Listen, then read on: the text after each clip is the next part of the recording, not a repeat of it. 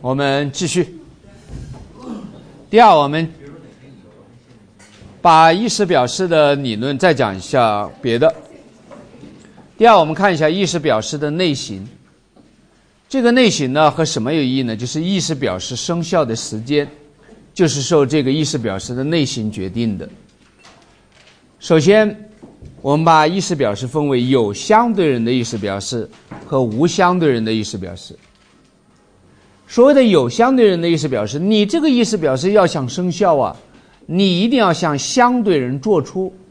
如果你没有向相对人做出，它就没有生效的可能性，就不能按照你的意愿发生相应的效果。这就叫有相对人的意思表示。绝大多数的意思表示，百分之九十九的意思表示都是有相对人的意思表示。你一定要向相对人做出。你没有向相对人做出的该意思表示没有生效的可能性。你比如我举一个例子，家有一套房，六十平米，想以五百万元的价格卖给乙，甲就给乙写了一封信：一，我把我的这一套房五百万元的价格卖给你。甲刚把信写好，还拿不定主意，这信到底发还是不发呢？因为甲听到了一个消息，这个央行的行长。周小川又加印了三十万亿人民币，马上投放市场。如果投放市场以后，这六十平米的房才卖五百万，卖给乙，卖的太便宜了。甲拿不定主意，就把这封信放在自己书房的书桌上。结果呢，甲乙之间又是邻居啊，乙无巧不成书的是，乙到甲的家里面来串门，到书房一看，哇，写给我的信啊，都已经封好了啊，还没封呢。啊，乙就打开一看，喜出望外啊！My God，六十平米的房，五百万卖给我，这太合算了。但乙呢是个要面子的人，不好意思对甲说：“甲，明人不做暗事，写给我的信我已经偷看了，就这么办。”他想，你看信都写好了，你看我偷看信又不是一个什么良好的毛病啊。然后他就没说，说你看信都写好了，肯定马上都给我寄过来吗？啊。然后我等在家里面来，信寄过来，我再承诺，那多有范儿，多有面子呢。结果一回家以后，一等信不来，两等信不来，一可等不及了。然后就给甲发了个短信：“你那个房五百万，我要了，就这么办啊？那你就，那甲乙之间的买卖合同是否成立呢？没有，因为订立买卖合同的要约被我们的法律规定为是有相对人的意思表示。这个要约要想生效，一定要向相对人做出，你一定要向相对人所在的方向发出，并期待相对人可能知悉该意思表示的内容。那么，这个我们举的这个例子当中，甲给乙的买卖的要约，它只是已经客观存在，甲只是做成了它，但是尚未做出，因此它就没有生效的可能性。这样，乙虽然已经知道了它的内容，但你乙也没有承诺的资格，因为承诺的对象必须是正在生效的要约。你看到没有？这一点就很重要，一定要有一个做出的行为，一定要。因此，有相对人的意思表示，如果没有向相对人做出的，它就没有生效的可能性。后面我们还要举很多的例子，比如甲乙订立的一个合同。将按照法律的规定享有法定解除权。按照我们合同法第九十六条的规定，你行使解除权的行为是单方法律行为，但它是有相对人的单方法律行为。我们要求解除权人甲，你必须要向相对人乙做出解除的通知，书面、口头都可以。因为你要把合同给弄没了，那你对你的利益直接产生影响。因此，我们的法律就希望你要让乙知道，让他做好准备。做出反应，因此，如果你甲你虽然有法定解除权，你逢人都说我要解除和乙的合同，弄得满城风雨。乙也知道甲铁了心一定要解除和乙的合同，但唯独甲你从来没有对乙做出过解除的意思表示，因此甲的这个单方法律行为没有生效，因为解除合同的意思表示是有相对人的意思表示，你从来都没有向乙做出过，尽管乙已经知道了你的这个意思表示。虽然你内心有，但你没有做出，没有向相对人做出，它就没有生效的可能性，甲乙的合同就没有被解除掉。百分之九十九的意思表示都是有相对人的意思表示，一定要向相对人做出，没有向相对人做出的这个环节，意思表示没有生效的可能性。特别是我们举的第一个例子，你甲也愿意五五百万元的价格卖给乙，乙也愿意要，意思表示都一致了，但买卖合同不能成立，因为甲还没有让他的意思表示脱离他进入对方控制的领域。第二种意思表示很少，就是无相对人的意思表示。这个意思表示你不需要向相对人做出，也不会影响它的生效。这个只有三种，是很少的。第一个就是捐助行为，李连杰请求民政部门批准，只要你一批准，我就拿出十个亿设立一基金，这是一个无相对人的意思表示。他表面看起来他好像要民政部门批准。这只是行政审批，它并不是向民政部门做提做出意思表示。捐赠是无相对人的单方法律行为，在司法考试里面，大家一定要注意区分捐助。捐助特指旨在设立基金会法人的单方法律行为，捐赠那就是赠与合同。根据合同法一百八十五条的规定，它是双方法律行为，一定要一方发出赠与的要约，对方。做出赠与的承诺，赠与合同才能成立的。捐助是无相对人的单方法律行为，捐赠是赠与合同，是双方法律行为，需要经过要约和承诺这样的意思表示的过程的。第二种无相对人的单方法律行为是抛弃动产所有权，抛弃不动产所有权，抛弃所有权都是无相对人的单方法律行为。你扔垃圾的时候是抛弃动产所有权，没有人在扔垃圾的时候说“注意啦，注意啦，扔垃圾了”，没有，因为它是无相对人的单方法律行为，你不需要向任何人做出。但你解除合同同样是单方法律行为，你就要说对方你注意了，我要解除和你的合同，它就不一样，一个是有相对人的单方法律行为，一个是无相对人的单方法律行为。解除合同的时候，你就要对对方表示注意了，我解除和你的合同。抛弃所有权的时候，因为不会对别人的利益产生什么影响，因此法律就规定你不需要向任何人做出。你把你享有所有权的动产扔到垃圾堆里，扔到路边，抛弃行为就完成了。谁要扔垃圾的时候说注意啦，注意啦，扔垃圾了，就多此一举，画蛇添足。那要旁边有信访办的人在，就直接根据精神卫生强制法送到该去的地方了。还有一个呢，就是遗嘱，订立遗嘱的人，你只要按照我们继承法第十七条的规定，按照法定的方式把它做成，你不需要向遗嘱继承、受遗人做出意思表示，遗嘱也就可以成立，它都可以在被继承人死亡的那一刻发生效力。这并不是。逻辑上的必然结论，这是为了追求结果的妥当。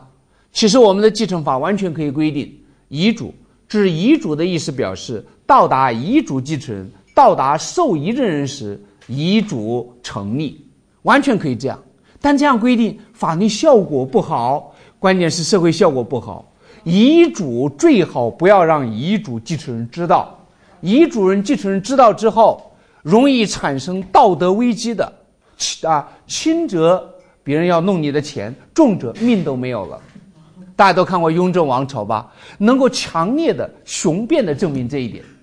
雍正可是一代明君呐，以前也没有经过深思熟虑，仿照古制立一个太子。啥叫立太子啊？过去不是可以处分人身权吗？立太子就是一遗嘱，我死后二阿哥一人当皇上，这不就是遗嘱吗？不大家都知道了吗？大家一知道，大家都纷纷行动了。行动的最积极的就是八王爷，啊，皇皇阿玛一世英明，现在犯糊涂啊，怎么能让二阿哥将来当皇上呢？最啊，这不是啊置人民于水火当中吗？最适合当皇上的是我呀，八贤王啊，因此必须立即行动，just do it 啊，开始搞一些行动。那十二个。胤禛呢，也在暗中活动。皇阿玛一世英明，怎么那么糊涂呢？二阿哥怎么能将来当皇上呢？最适合的是我呀，我是铁面王啊，也在暗中活动，鬼鬼祟祟。二阿哥本来是这个遗嘱啊继承人，他心里也犯嘀咕：我他妈都等了三十八年了，等到何年为止？皇阿玛的身体还那么好，昨天晚上还翻了牌子，哈哈，不行，必须立即行动。你看，啊，八子夺嫡，纷纷行动。后来把康熙气得吐血吗？不行，遗嘱就不能让这些王八蛋知道。因此后来就搞了一个密诏，然后呢，就把它让隆科多放在一个盒子里，藏在乾清宫前面的正大光明的匾的后面。因此啊，遗嘱是它确实会对遗嘱继承人、受遗赠人的利益产生一定的影响。但是，由于你都是白得，因此，为了法律的妥当、结果的妥当，因此遗嘱不需要意思表示，不需要向遗嘱继承人和受遗赠人做出，也不影响这个遗嘱的成立和它的生效。这就是无相对人的意思表示，只有这三种：遗嘱、捐助行为、抛弃所有权，还可以进行分类。有相对人的意思表示，也就是必须要向相对人做出才能生效的意思表示，又分为对特定人的意思表示和对不特定人的意思表示。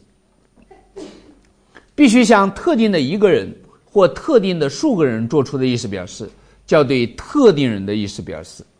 这个分类有两个意义：第一，对特定人做出的意思表示，只对该特定人发生效力。你比如说，我们下面举的例十三和例十四。例十三，甲给乙发了一个短信，说：“乙，我把我的 iPhone 六以五千元的价格卖给你。”这个要约已经到达乙，都已经生效了。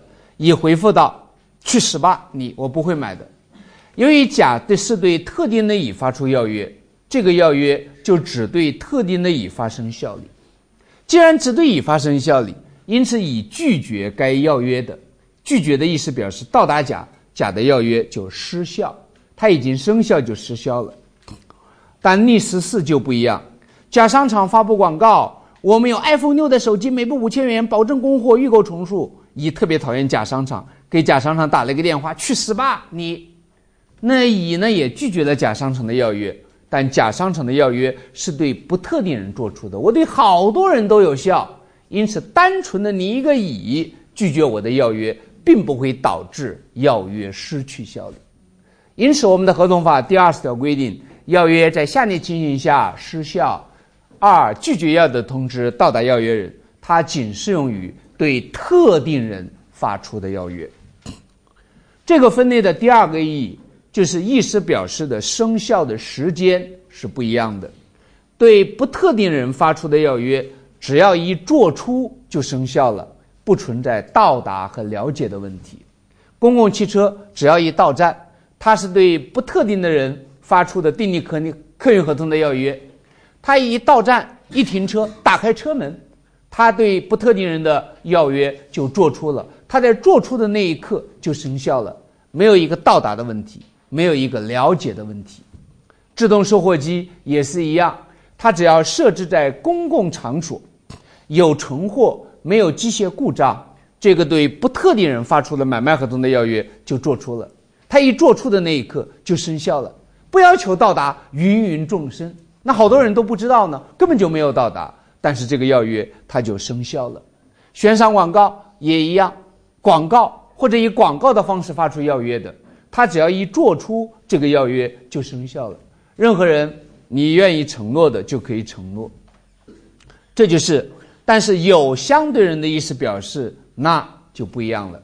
甲向乙发出一个要约，由于仅仅对特定人乙做出要约，因此这是一个对特定人的意思表示，它的生效就不是做出，因为我们没有采用做出主义，我们进行利益衡量，采用的是到达主义和了解主义。如果甲以非对话的方式对乙做出要约，采用到达主义，到达乙控制的领域。乙具有知悉可能性的时候，这个要约才生效。那么做出和到达之间是有一个时间差的，它中间会间隔一段的时间。如果甲以对话的方式对乙做出意思表示，那是指以了解的时候才生效，就不采用到达主义。这就是第二个分类的意义。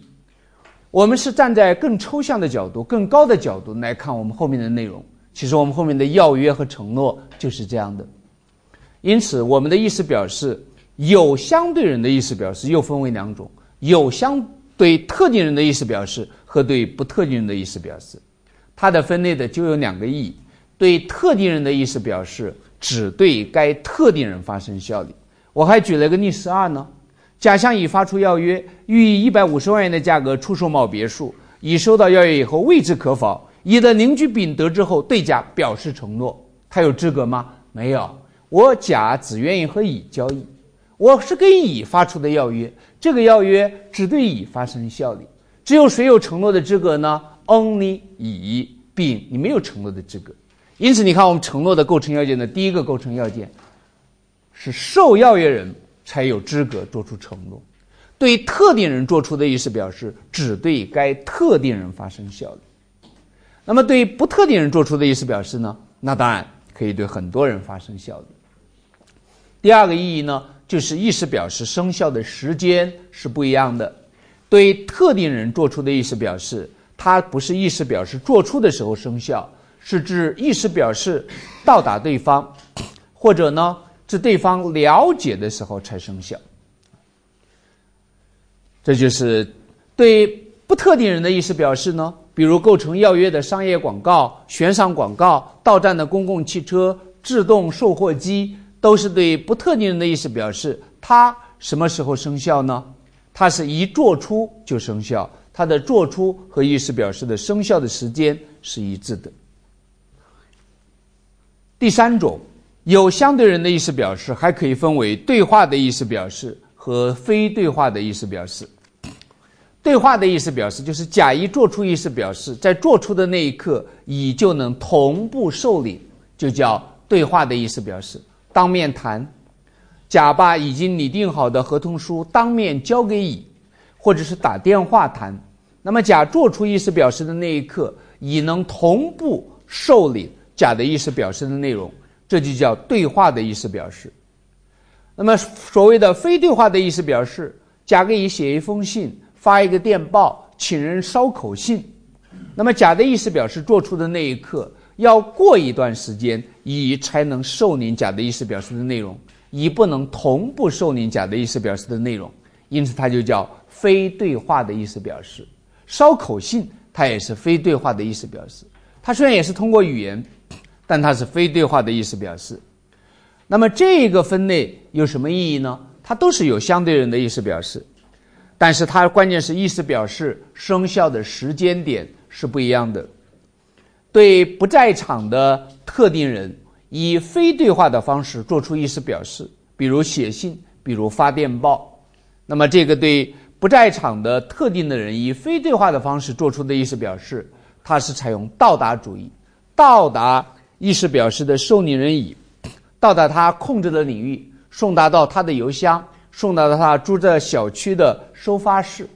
不要求乙实际知道意思表示的内容，只要他具有知悉可能性的时候，该意思表示就生效了。但是呢，对不在场的啊，但是以对话的方式做出意思表示的时候，对特定人做出意思表示的时候。它的生效就不采用到达主义，而是采用了解主义，因为你是以对话的方式当面谈、打电话，没有载体，因此就不能采用到达主义，而是要采用了解主义。虽然我们的法律没有规定，也是这样的。后面我们举了一个例子嘛，为什么以对话的方式发出意思表示，就一定要采用了解主义呢？就举了一个例十八，甲在鸟巢。观看足球比赛，由于中国男子足球队以五比三领先于巴西女子足球队，现场的观众特别激动，人声鼎沸，沸反盈天的。甲一看，哎，在二十五米开外的地方，乙也在那个地方，这个看球很高兴的样子，很嗨的样子。甲就觉得这是一个做做生意的好机会，甲呢就掏出自己的手机，虽然。特别的吵，就对乙喊：“乙，我把我这个手机五千元卖给你啊！”乙一看，哇，那不假吗？啊，对自己挥手呢，拿着手机对自己挥呢。哎，乙呢是个卖大米的，卖大米挣了很多的钱。甲之所以想把这个手机卖给乙呢，觉得卖大米的吗？可能有点傻。第二，卖大米又挣了钱，有钱，五千元卖给你，乙就说好，明天给你送五百斤大米，没问题啊，no problem。结果到了第二天，乙没有拿着五千块钱来买甲的手机，而是送了五百斤大米，说每斤六元，总共三千元。甲说开什么玩笑啊！我昨天跟你说的是把这五啊，这个手机五千元卖给你。你说你开什么玩笑？我会买你这个破手机？你昨天不是喊的啊，让我给你送五百斤大米吗？送来了，付钱。两个人就发生了纠纷，甲就告状，一生气就把乙告到了法院。甲还找了几个证人，啊，几个证人说，当时我们坐在甲的身边吗？虽然现场确实是很吵，但甲是北京人，地道的北京人，声音洪亮，字正腔圆啊。那甲声音喊的嘛是五千元的价格，把这个手机卖给你，乙都回复了吗？说没问题，还玩英文呢，那跟那个脑钟一样的，no problem 啊。那你看这个就明示了，甲向乙以对话的方式对乙做出意思表示，由于没有载体，因此这个意思表示的生效就不能采用到达主义，而要采用了解主义。要指相对人了解意思表示的内容的时候。它才能生效。那么这个呢，就是这一点是需要注意的，分为对话的意思表示和非对话的意思表示。当然，右边呢我还举了很多的例子。历史五前面我们已经说过，对特定人做出的意思表示，一定要向相对人做出没有做出的环节意思表示没有生效的可能性。如果是对不特定人的意思表示，一做出就生效了，对特定人的意思表示，做出的时候不能生效，要么是到达以非对话的方式，要么是了解相对人了解以对话的方式，该意思表示才能生效。我还举了一个例十六呢，有一个小偷到商场里面偷东西，偷得特别深入，偷到了商场地下两层的仓库，他一进来一看，好家伙，商场在地下。二层的仓库里面摆了十个自动售货机，都充的有电，里面都有存货。按照上面的提示呢，可口可乐五块钱一罐。小偷也比较好奇啊，脑早有耳闻自动售货机，今天终于啊得以一见。然然后呢，他也想试一试，就掏出五块钱啊塞到那个售货机投币。哎，那自动售货机也把五块钱给收进去了。但无论怎么按。那可乐就不滚出来，小偷就生气了。妈的，调戏我！好歹我也懂得一点法律啊。脑中说过，设置的是自动售货机是对不特定人发出的要约，它一做出就生效了。投币购物的行为是一个以推定的方式做出承诺，这种承诺不需要对对方做出通知，它是意识实现的方式做出承诺。那我已经投币了，我已经承诺了。我们的买卖合同成立又生效，那你现在不按照我的要求滚出可乐来，你就构成违约。小偷第二天越想越气不过，就把商场告了，要求他承担违约责任。那这个呢是不成立的，为什么就不成立呢？自动售货机作为一个要约，它是对不特定人做出的要约，它一做出就生效，它确实不存在到达和了解的问题。但自动售货机作为一个买卖的要约，它什么时候做出呢？三个要素：第一，设置在营业场所；第二，有存货，因此自动售货机一空，它就没有做出要约了；第三，没有机械故障。三个要素都具备，那么这个要约它才做出，在做出的那一刻，它就生效了。这个还在地下室的仓库里面进行测试，尚未设置到营业场所，因此它就尚未做出，因此该买卖合同的要约就没有生效，小偷还没有取得承诺的资格。举的这些例子呢，就不用照着念了。各位做出的这个很重要，有相对人的意思表示，你一定要有一个做出的行为。没有做出有相对人的意思表示，不管是对不特定人还是对特定人的意思表示，它都没有生效的可能性。啥叫做出呢？向相对人所在的方向发出，并期待相对人按照通常情况可以知悉，这就叫做出。关于做出呢，还要注意两点。第一点，那就是甲向乙做出意思表示之后，这个意思表示还没有到达乙，甲就死亡或丧失民事行为能力。注意。甲只要你做出意思表示的时候，你没问题。你甲给乙做出意思表示，做出和到达之间不有时间差吗？在这个时间段内，甲死亡或丧失民事行为能力的，原则上不影响意思表示的生效，它依然可以在到达乙的时候生效，乙依然具有承诺的资格。甲死亡的，乙可以向甲的继承人来做出承诺。甲变成无民事行为能力人的。乙可以向甲的法定代理人来追认，我就举了一个例十九，比如甲于五月一日向乙作出要约，愿以三千元的价格向乙出售一块玉。甲于五月二日死亡，甲的要约于五月五日到达乙，乙的承诺通知于五月七日到达甲的继承人丙。甲作出要约之后，要约还没有到达乙，要约还没有生效，甲就死亡或者丧失民事行为能力，没有任何关系。要约作出之后，要约人死亡、丧失民事行为能力的，不影响要约的生效，这是原则。因为这是订立一个买卖合同，甲即便死亡了，甲的继承人也可以履行该买卖合同，一定很快就会考这个知识点。要约作出之后，要约人死亡、丧失民事行为能力的，原则上不影响要约的生效，要约依然是指到达对方的时候生效。但你要注意啊，那我们这个历十九里面的二三需要注意。如果甲于五月一日向乙作出的要约是，我愿意向你提供司法考试民法辅导授课每小时收费两千元，那就不一样了。甲五月一号做出这样的一个要约，五月二号甲死亡或成为无民事行为能力人，五月五月五号要约到达乙，由于这个要约生效以后。他是提供甲要提供劳务授课，除非是这样的提供劳务或者合同的履行需要依赖于甲的特有的技术和技能，那如果是这样的话，那显然这个要约在五月五号到达乙的时候，它也不能发生效力。只要不属于这样的，那么要约人做出要约之后，意思表示的表示人做出意思表示之后，他死亡或变成无民事行为能力人的。是不影响意思表示的效力的，遗嘱也是这样的。甲订立遗嘱的时候是完全民事行为能力人，后来得病成了植物人，成为无民事行为能力人，一拖拖了八年才死亡，影不影响遗嘱的生效啊？不影响，就是这么一个道理。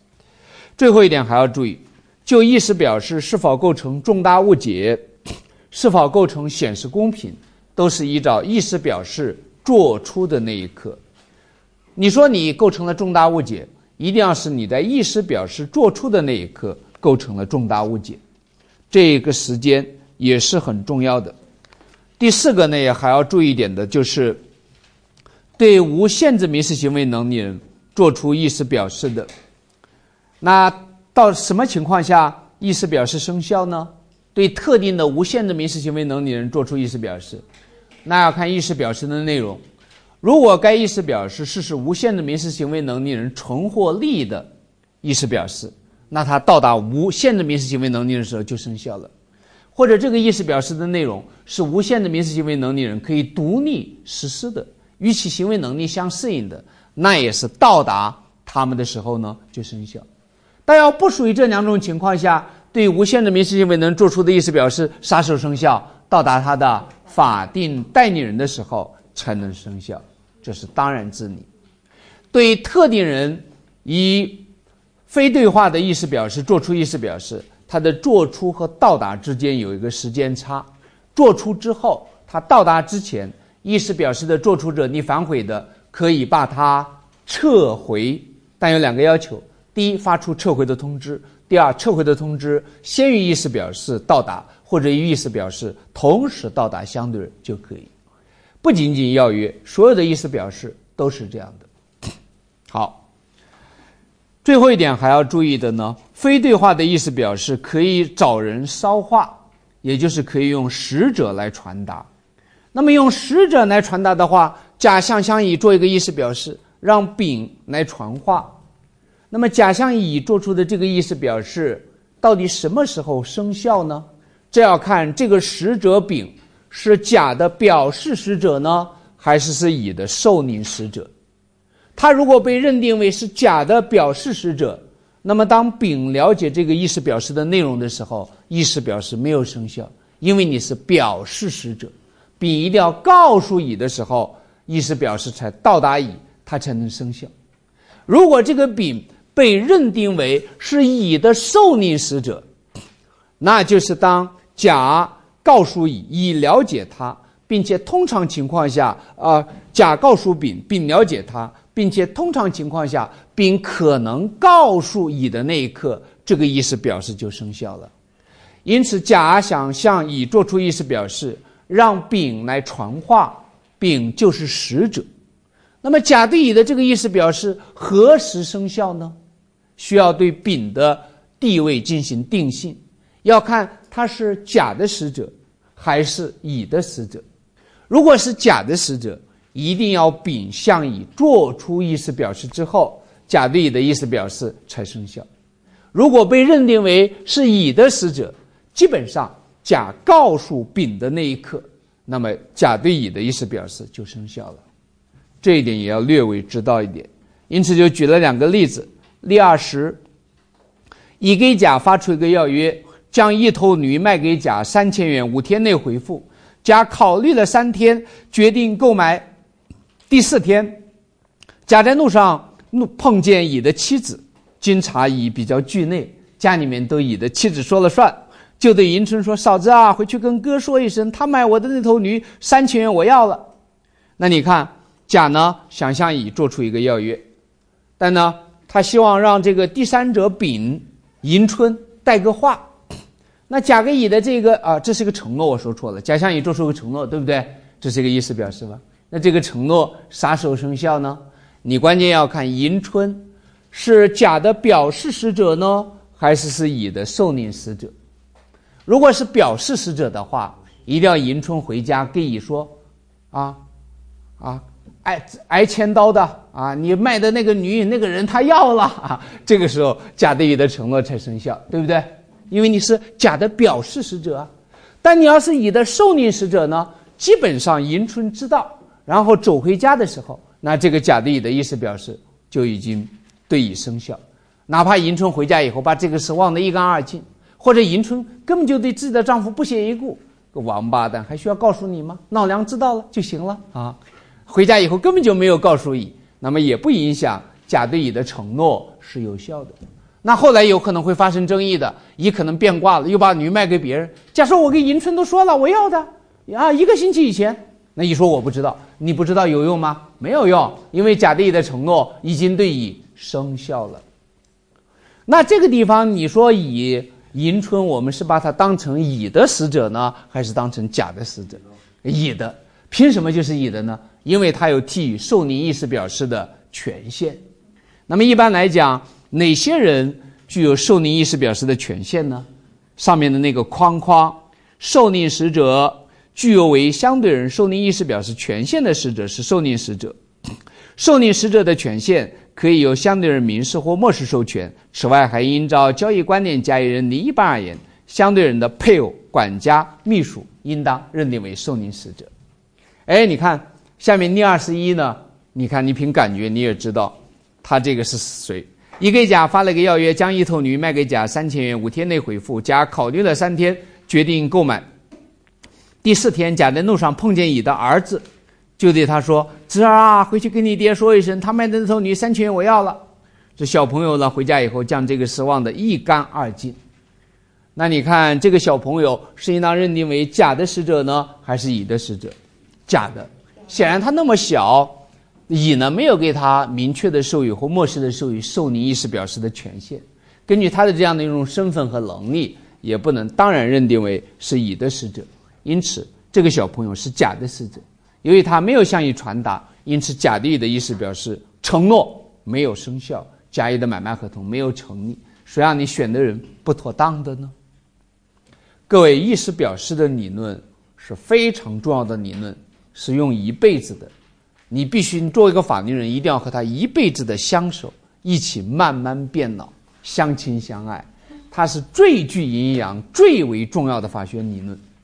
天底下没有一个知识点能够和意识表示的理论相提并论的，它就是最重要的，最核心。我觉得很快马上就会推进，过去也考，考的比较少。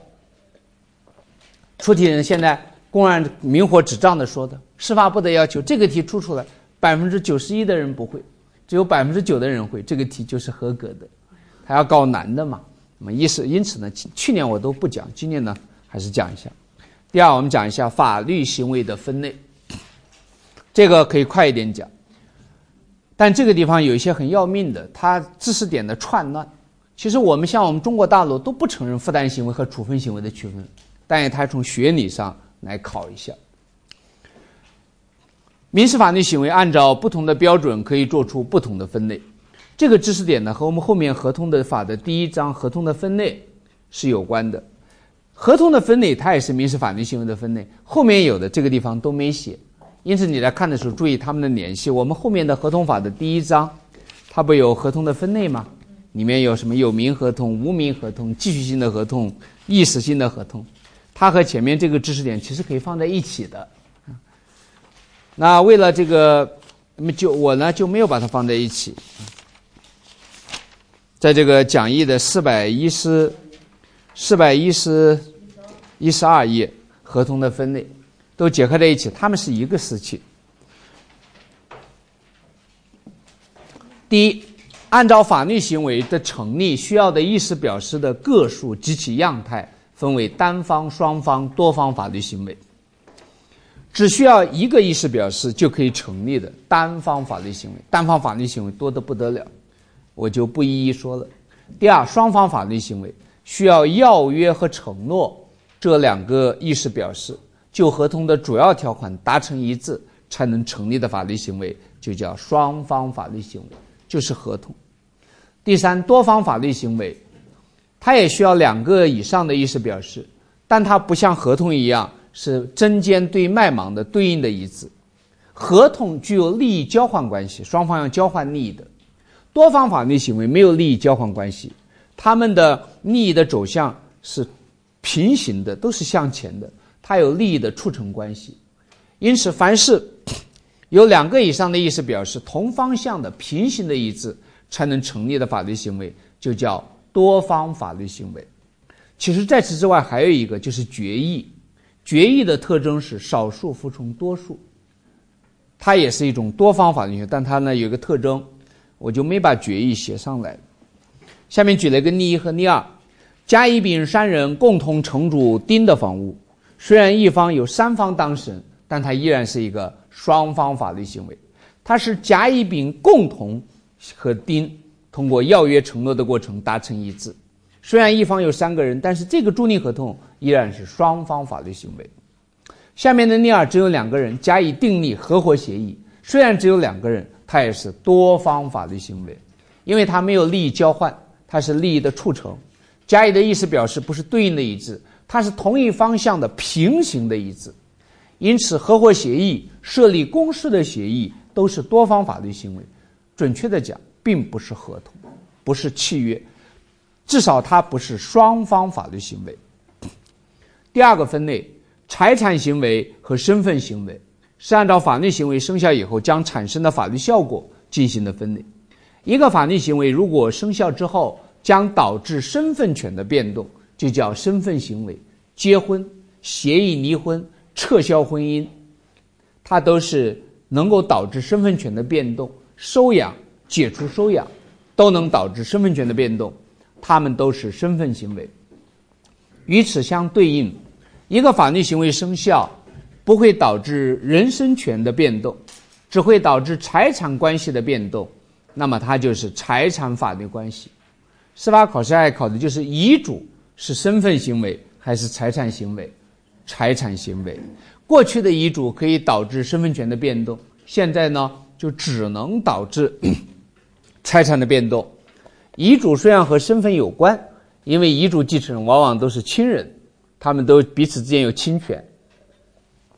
但由于遗嘱的生效只能导致财产权的变动，因此它是财产行为。考过一次，二零零八年。第三，负担行为和处分行为，大家一定要注意，中国大地上不承认负担行为和处分行为的区分。司法考试考过一次，是考的德国和台湾的理论。我们呢，这个时候呢，就要来一点精神分裂。我们后面讲物权变动的区分原则的时候。我们并不把基于法律行为的物权变动区分为负担行为和处分行为，没有。世界范围内只有德国和台湾是这样做的，中国大陆通常观念不这样。我们在实际的制度上是没有负担行为和处分行为的区分的。但是出题人有时候要考一个理论题，说你了解负担行为和处分行为的概念吗？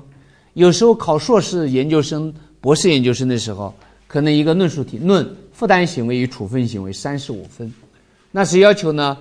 你呢？了解德国和台湾的这样的一种，把基于法律行把法律行为一分为二。那么我们对照不抽象的讲，对照这几个例子来看，什么叫负担行为，什么叫处分行为？去年有个学员特别生气啊，我只在一个机构讲过负担行为和处分行为，别的地方都没讲。他一听就在我的博客上留言：“你他妈讲的都是什么呀？”什么负担行为和处分行为，太他妈影响我的心情，影响我通过司法考试的感觉了。大不了民法的九十二分，爷爷不要了，哈哈，我就连忙劝他小朋友别那么生气啊。民法呢，反正不用太用力，把它当成普通科目，不能太重视，但不能放弃。这个地方呢，还是交代一下，因为万一考到了以后，它还是有一点难度，因为我们平时没有这样的一个把握。例三。甲乙于三月九日签订房屋抵押合同，甲乙自己的房屋未已设立抵押权，约定双方于四月一日一同办理抵押登记，后双方依约履行。甲乙的约定是在甲的房屋上给乙设立抵押权，这是基于法律行为的物权变动。在这个交易的过程当中，有两个法律行为：第一，甲乙的抵押合同，它是负担行为。因为它的生效的法律效果仅仅是产生债权债务，并不能直接导致物权的变动。这个抵押合同生效的法律效果，就是乙取得了债权，他有权要求甲给自己办理抵押登记，甲负有这样的义务，甲不履行的可以强制执行。但是这个抵押合同并不能直接导致权利的变动。不能导致乙的抵押权的设立。要想让乙的抵押权设立，在负担行为之外，甲乙之间必须达成另外的一个协议。甲愿意在自己的房屋上为乙设立抵押权，乙愿意受让该抵押权的设立。这其实是法律理智的。也许甲乙是一个法盲，他们根本就没有意识到，他们手拉着手。一起去办理抵押登记的时候，具有一个又在抵押合同之外另行达成了一个设立抵押权的合意。其实他们没有意识到，但法律替你们意识到了。他都是在法律的一种理智，因为德国人喜好抽象思维。要想使抵押权的设立的物权变动发生，必须在负担行为之外。另行达成一个设立抵押权的协议，由于该协议加上登记能直接导致权利变动，导致乙的抵押权设立的效果，因此它是物权合同，是处分行为，因为它能直接导致权利的变动。处分行为不需要履行行为，因为处分行为一生效就直接导致权利的变动。这样，在这个交易的过程当中，就有两个法律行为。第一个负担行为，第二处分行为，这就是他们意义上的区分原则。例四呢就更加明显。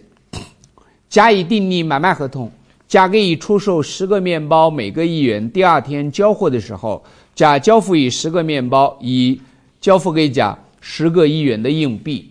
在这个交易的过程当中，有以下法律行为：一、甲乙的买卖合同，由于它的法律效果仅仅是产生债权债务，因此它是负担行为，它是需要履行的。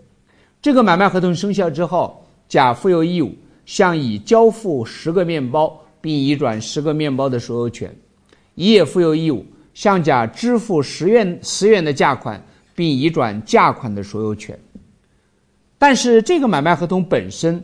不会直接导致权利的变动，不会直接导致所有权的移转，因此它只是产生债权债务，是负担行为，不是处分行为。要想导致面包所有权的移转，在甲乙之间必须在买卖合同负担行为之外，另行达成移转面包所有权的合意。甲月甲要向乙发出移转面包所有权的要约。乙要做出受让面包所有权的合意，双方碰在一起就成立了一个把面包的所有权移转给乙的物权合同。由于它再加上公示交付，能直接导致面包的所有权由甲移转到乙，因此它是处分行为。同时，根据一物一权原则，就一个面包所有权的移转。必须单独达成一个物权合同，一个处分行为。因此，当甲把十个面包交给乙，乙接到手里的这个过程，他们的手分明在说话。甲向乙移转十个面包所有权的十个要约，乙受让十个面包所有权的承诺。这样，在甲乙之间就达成了十个移转面包所有权的合意。由于他们能够直接导致面包的所有权由甲移转到乙。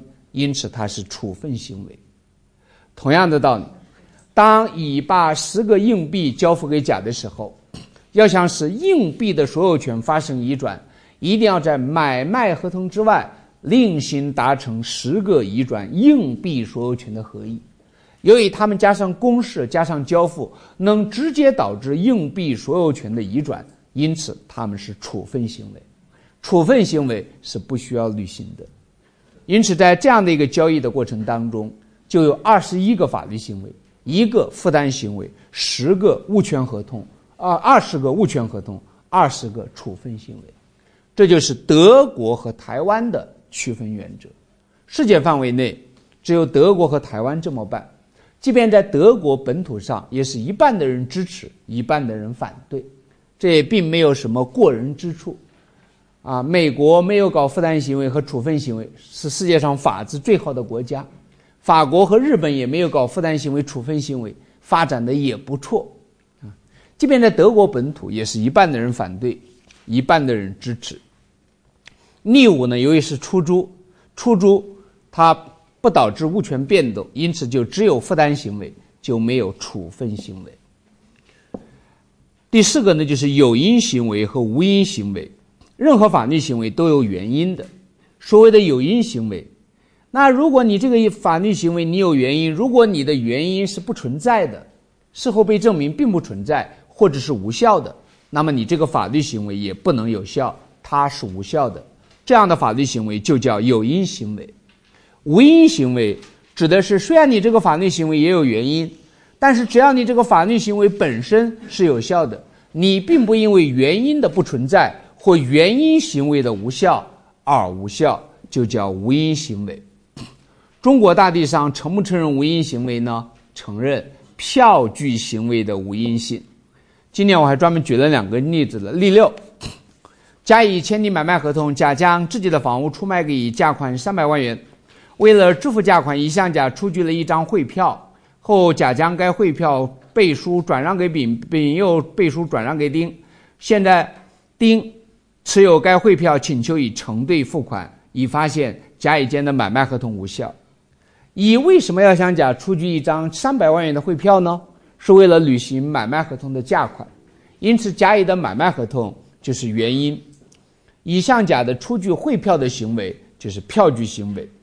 为了鼓励票据的流通，票据法规定，出票行为、票据行为都是无因行为。只要你的票据行为本身是有效的，大小写一致，适用的法定的格式，它都是只要你的票出票票据行为是有效的，该票据行为并不因为原因行为的无效而受影响。因此，乙虽然不应该向甲支付三百万，不应该开一张这样的三百万元的汇票，但是由于票据行为是无因性，乙就不得以甲乙的买卖合同无效来主张拒绝向丁承兑。但要注意，票据行为的无因性不适用于直接当事人之间，因为如果你只有直接当事人，那你的票据就没有流通，这个地方就不需要鼓励票据的流通。直接当事人之间的票据行为是有因行为，原因行为无效，票据行为也是无效的。例七，甲乙签订买卖合同，将自己的房屋出卖给乙，价款三百万。为了支付价款，乙向甲出具了一张汇票，现甲请求乙承兑该汇票。如果这个时候乙发现甲乙的买卖合同是无效的，乙就有权拒绝给甲承兑，因为这仅限于直接当事人。不存在为了鼓励票据流通的问题。紧接着的一个问题就是物权变动的无因性，或者叫物权行为的无因性。各位，中国大陆的基于法律行为的物权变动是有因性的，法律行为无效不成立被撤销的物权变动不能发生。德国由于进行了负担行为和处分行为的区分，它就有物权变动的无因性。只要那个物权行为是有效的。哪怕他那个负担行为是无效的，不成立被撤销，物权变动不受影响，这就叫物权变动的无因性。各位，这又说的是德国和台湾，中国大陆只承认票据行为的无因性，是不承认物权变动的无因性的。恰好，恰恰相反，我们的基于法律行为的物权变动是承认有因性的。很多人呢也还真的想了解物权行为的无因性，因此我就举了几个例子来说明一下。各位要注意的是，物权行为的无因性不是说物权行为不会无效，在好多情况下，物权行为它也会无效的。比如你的物权行为违反法律的禁止性规定，让与人没有相应的民事行为能力，它也会无效的。物权行为的无因性指的是，只要你的物权行为本身是有效的，你不会因为负担行为的不成立、无效被撤销而变成无效，就叫物权行为的无因性。那我们来看一下例八：甲向乙出售海洛因一百克，价款九万，双方并未交付。第一，这买卖合同负担行为肯定是无效的；第二，移转海洛因的所有权的物权合同处分行为。违反了法律的禁止性规定，照样也是无效的。这个例子就说明，物权行为的无因性不是说物权行为没有无效的可能性，它照样可以无效，它只是不因为原因行为的无效而无效。那么例九呢，就是最经典的物物权行为无因性的例子。二十一岁的甲将自己的汽车出售给十二岁的乙，并交付。乙的父母拒绝追认这个买卖合同的特点呢？乙是十二岁的限制民事行为能力人，买卖汽车并不是让乙存获利益的法律行为，也是与乙的行为能力不相适应的。在德国和台湾也一样，如果乙的父母拒绝追认，买卖合同无效，这是没有任何问题的。因此，这个买卖合同是无效的。第二，甲和乙呢交付了汽车。那么在交付的汽车的时候，他有一个移转所有权的合意，甲愿意把汽车的所有权移转给乙，乙愿意受让该汽车的所有权，这是在负担行为之外的物权合同处分行为。这个物权合同的内容是不是很单纯呢？它的内容是不是仅仅让乙取得所有权？物权合同并不会让乙负担义务，这和买卖合同不一样。这买卖合同生效了，乙应当向甲支付价款的。但是物权合同的内容极其单纯，就是让你取得汽车的所有权，因此物权合同是让十二岁的乙取得汽车所有权，是让他存获法律利益的法律行为，因此物权合同是完全有效的，因此这个物权合同就不会因为原因行为、负担行为的无效而受影响。既然物权合同有效，甲乙又完成了交付。因此，已取得该汽车的所有权，汽车的所有权就归乙了，甲对汽车的所有权就消灭了。当然，由于买卖合同无效，已取得汽车所有权欠缺法律上的原因，构成不当得利。甲有权对于主张不当得利返还，返还什么呢？返还汽车所有权，不是返还原物，因为甲不是汽车的所有权人。因此，德国的不当得利法就特别发达，他们自嘲为料治无物权行为无因性自创的伤痕。你在我们国家，你这他妈买卖合同无效，乙就不能取得所有权，汽车的所有权依然归甲，甲可以依照三十四条的规定，对于主张返还原物请求权。不一样，我们这个地方介绍的是德国和台湾，他万一考你呢？说你知道，你马上要成为法律人了，你知道德国和台湾的物权行为的无因性吗？嗯，呃，刑法不都这么整吗？关于下列事实。所涉及到的理论有几种学说，嗯，不都搞过好几次了吗？很无耻的，嗯，他自己都还搞不明白呢。那么历史呢，也是特别典型的，啥叫物权行为的无因性？春晚导演钟某包养小三张某，钟某与张某约定，若张某答应继续被包养三年，钟某赠与张某价值九百万元的别墅一套。双方根据赠与合同办理了房屋的过户登记，将房屋登记到张某的名下。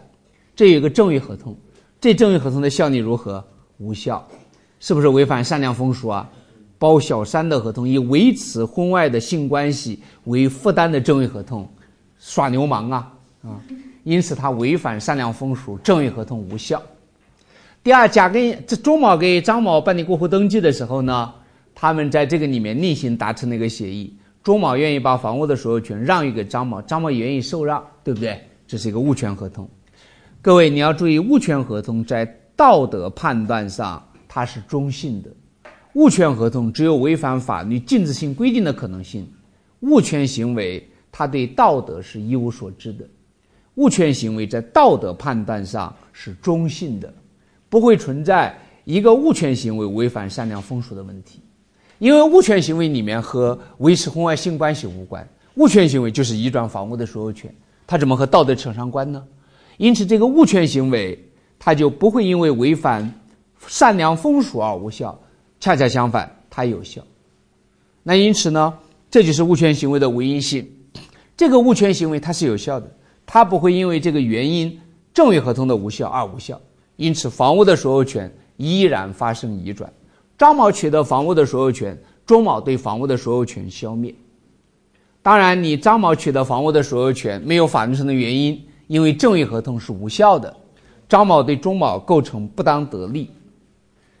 那紧接着一个问题，钟某能不能对张某行使返还房屋所有权的不当得利呢？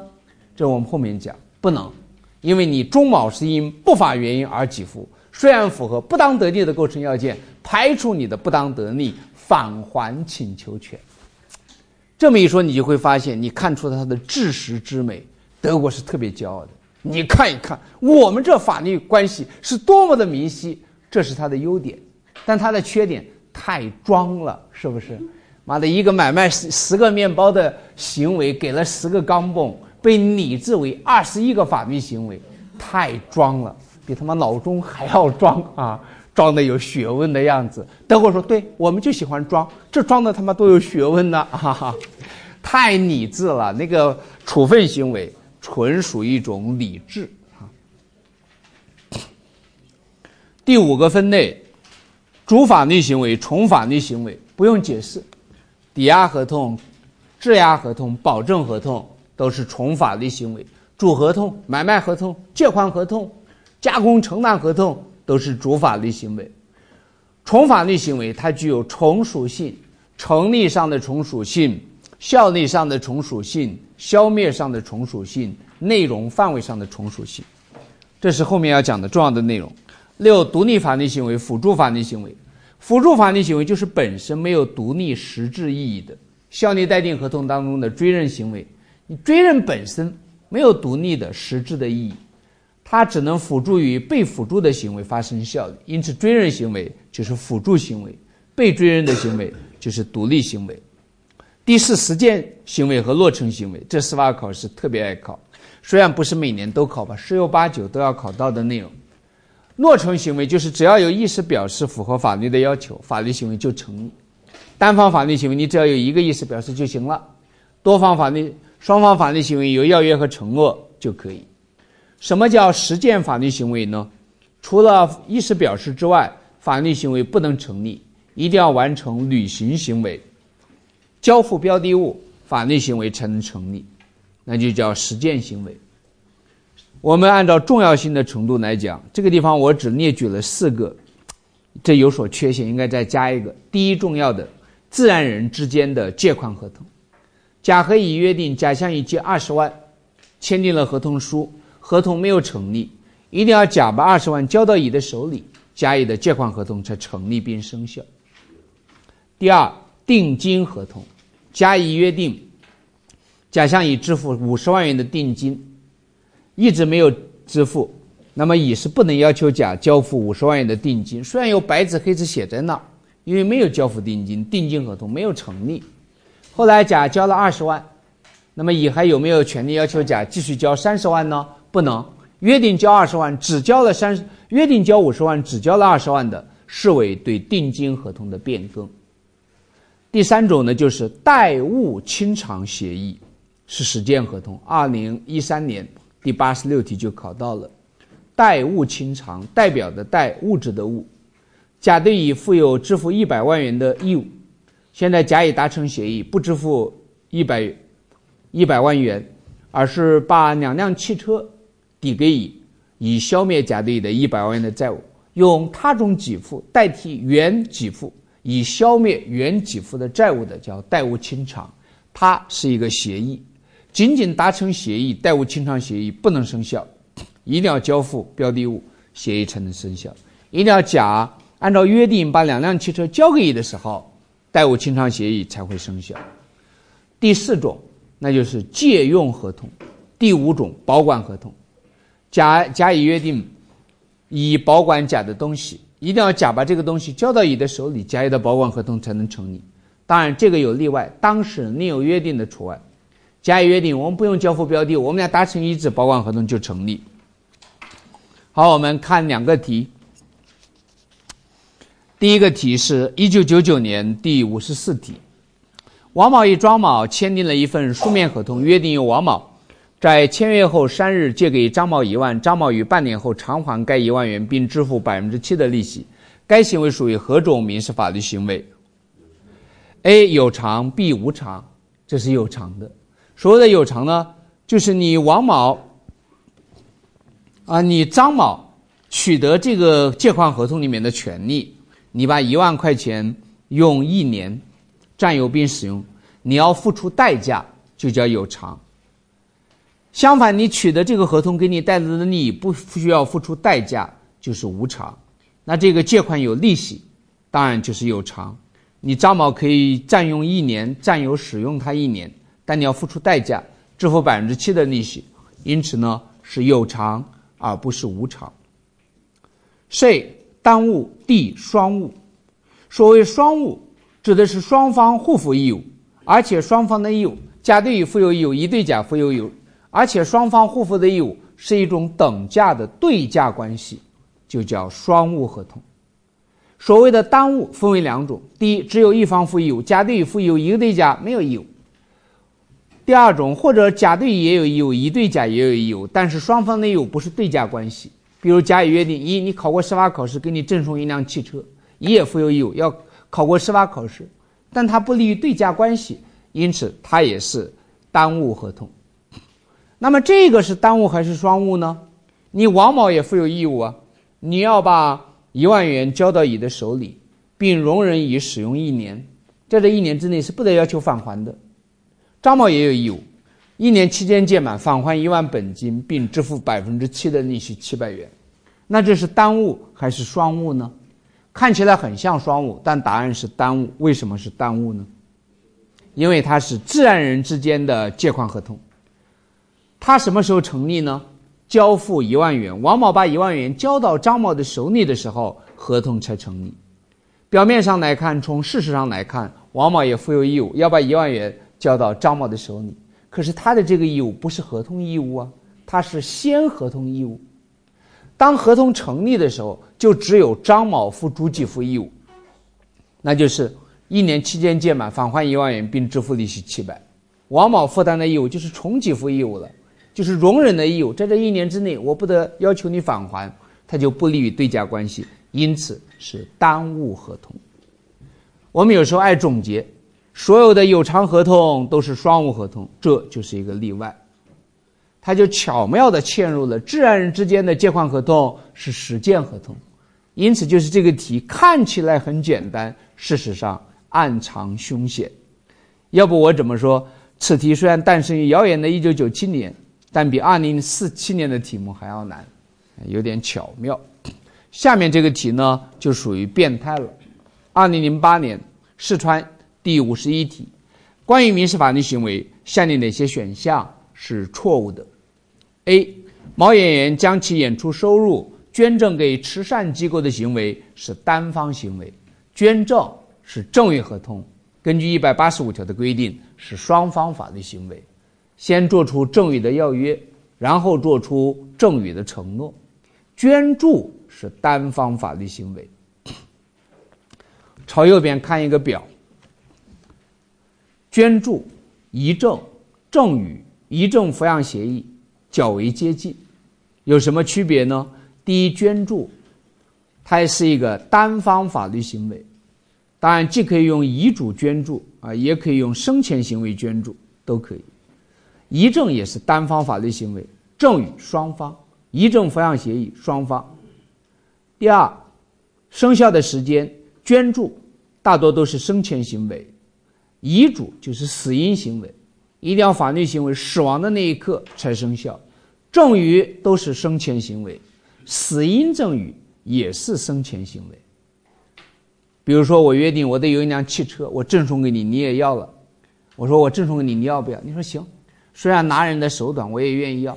但是我说呢，可到我死的那一天，我们俩的赠与合同才生效，这不叫遗嘱。因为我经过你的同意了，遗嘱说我写一个东西，我死后我的汽车给谁，那叫遗嘱，它单方法律行为。这个呢是一个赠与，经过你的同意的，但是附了一个期限，呃，附了一个生效期限，就是赠与人死亡的时候叫死因赠与，那它也是生前行为。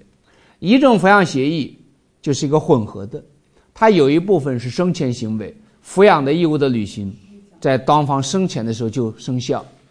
但是抚养人取得遗产呢，必须是死因行为。第三，它的内容前面的捐助、遗赠、赠与都是无偿，遗赠抚养协议是有偿的。你那个被抚养人取得被抚养的利，一定要付出代价的。第三，是不是要事的呢？前面都是。各位，遗赠它一定是要事的，遗嘱是绝对要事行为，必须按照。继承法第十七的规定做成法定的方式，除此以外的都是非要事的。遗嘱是绝对要事行为。第三，能不能代理呢？遗嘱不能代理，离婚、结婚、遗嘱不能代理，但是别的三个都可以代理。好，我们再回到这个题，B 选项，陈某去世前设立遗嘱的行为是身份行为。它是财产行为。C，王某以自己的房为他人设立抵押权的行为是负担行为，抵押合同是负担行为。在德国和台湾看来，设立抵押权的合意能够直接导致物权变动，它是处分行为，轻飘飘的。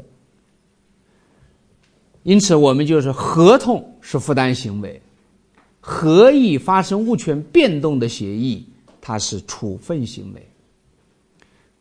D 李某受领赵某错误交付标的物的行为是实践行为，受领标的物的行为是物权合同。物权合同是实践行为呢，还是诺成行为呢？就是说移，就是设立和移转物权的物权合同，需不需要交付和登记呢？